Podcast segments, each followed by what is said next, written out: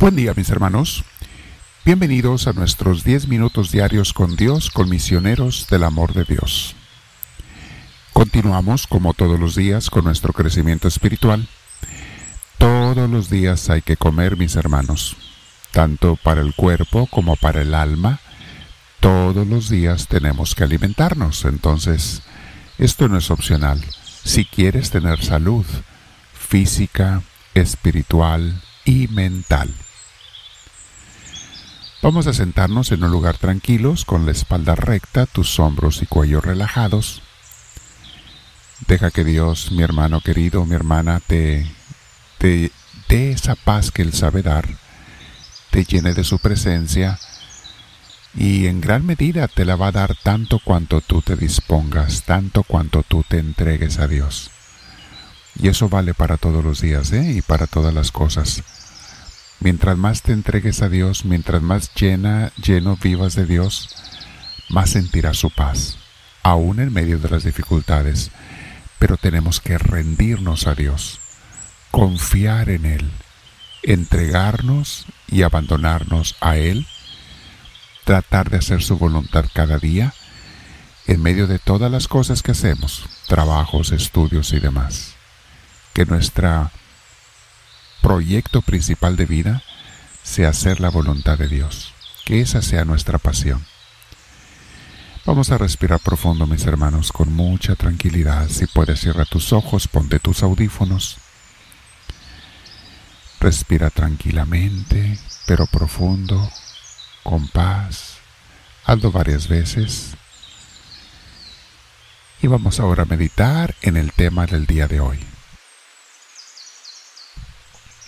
El tema se llama No atormentes tu mente viendo tantas noticias o aportaciones inútiles en redes sociales.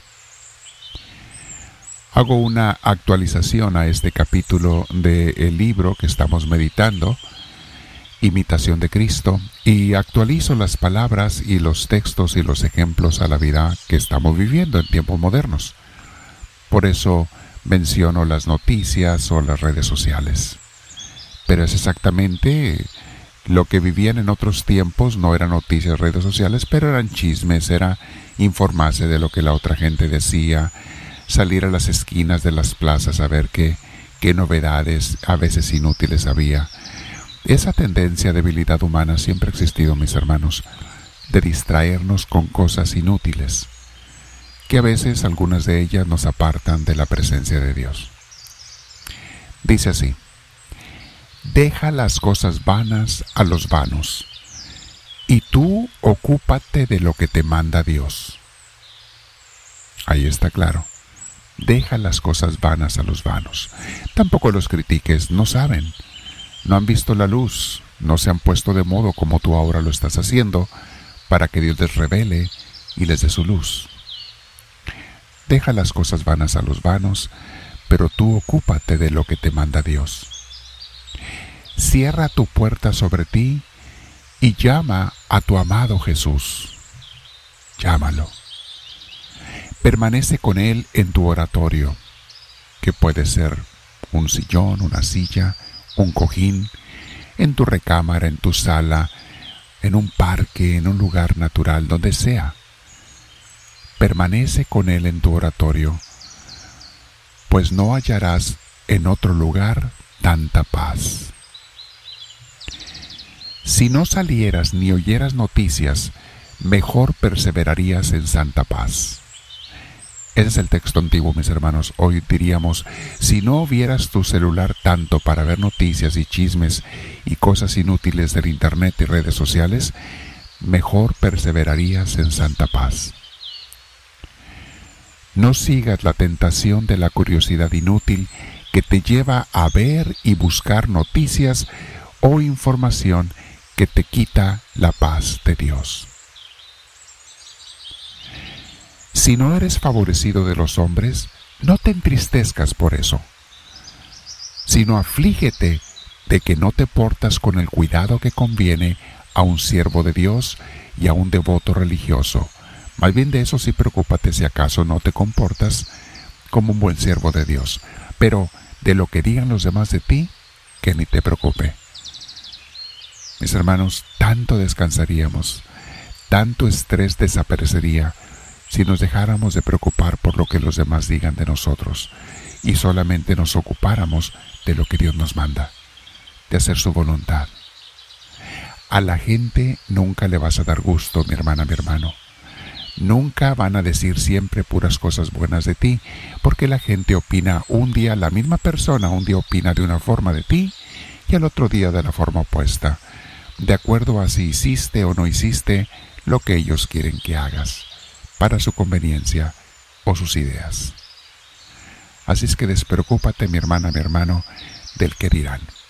Eso es para los que viven esclavizados unos de otros, encadenados unos a otros. Explicamos esto con mucho detalle en el curso de, eh, de la felicidad, creados para ser felices. Lo hemos hablado en varios cursos, pero en este curso en especial lo, explicamos con detalle. Lo encuentras en, en YouTube, mi hermana, en nuestro canal de Misioneros del Amor de Dios. Pasamos a otra enseñanza. Muy útil y seguro es que el hombre no tenga en esta vida muchas consolaciones según la carne. O sea, eso no lo ve el autor como algo malo, que no tengas tantos gozos carnales, al contrario, lo ve como bueno. Dice enseguida, pero nosotros tenemos la culpa de no gustar más las cosas divinas, porque no buscamos la unión diaria con Dios, ni desechamos del todo lo vano y exterior. Recuérdate, mi hermana, mi hermano, nadie puede servir a dos amos. Porque con uno quedarás mal, dice Jesús. No podemos darle nuestro tiempo a las cosas materiales completamente y al mismo tiempo darle nuestro corazón completamente a Dios. Claro que tenemos que trabajar y hacer las cosas del mundo, pero ¿a quién le das tu corazón? ¿A ello? A esas cosas o a Dios? Dice enseguida, si continuamente pensaras más en tu muerte que en vivir largo tiempo, no hay duda que te enmendarías con mayor fervor. Mucha gente se preocupa por vivir muchos años cuando ni siquiera viven bien, mis hermanos. ¿De qué te sirve vivir muchos años si vas a vivir mal? Si no vas a ser ni siquiera feliz. Les he platicado en los cursos de espiritualidad que en algunos monasterios antes se usaba más que hoy. Los monjes en su celda tenían cada quien su celda con su catre, su escritorio y su silla, donde estudiaban, escribían, etc. Y ah, en el escritorio, en una esquina o enfrente de ellos, tenían eh, una calavera real, que era la calavera de algún monje ancestro de su convento, porque los enterraban en su propio panteón, en los conventos, a los monjes, y después de muchos años los sacaban y a veces los ponían en unas fosas comunes. Todavía hoy en día hay lugares en Europa donde puedes ver eso. Y ver todos los esqueletos de todos los antiguos monjes que tienen siglos esos conventos. Y ves muchos esqueletos. Entonces tomaban una calavera y la ponían, la tenían sobre su escritorio, para que les recordara que estamos en este mundo de paso. No nos vamos a quedar aquí. Es bueno, no te estoy invitando a que pongas una calavera enfrente de ti, pero piénsalo. Mis hermanos, vean esta frase que sigue. Para la persona de fe y relación con Dios, la muerte no es ninguna tragedia, sino la liberación final de este mundo incompleto y el nacimiento a la vida y la compañía eterna amorosísima de Dios. Vamos a tratar de continuar con este verso el día de mañana. Hoy quédate en oración, mi hermana, mi hermano.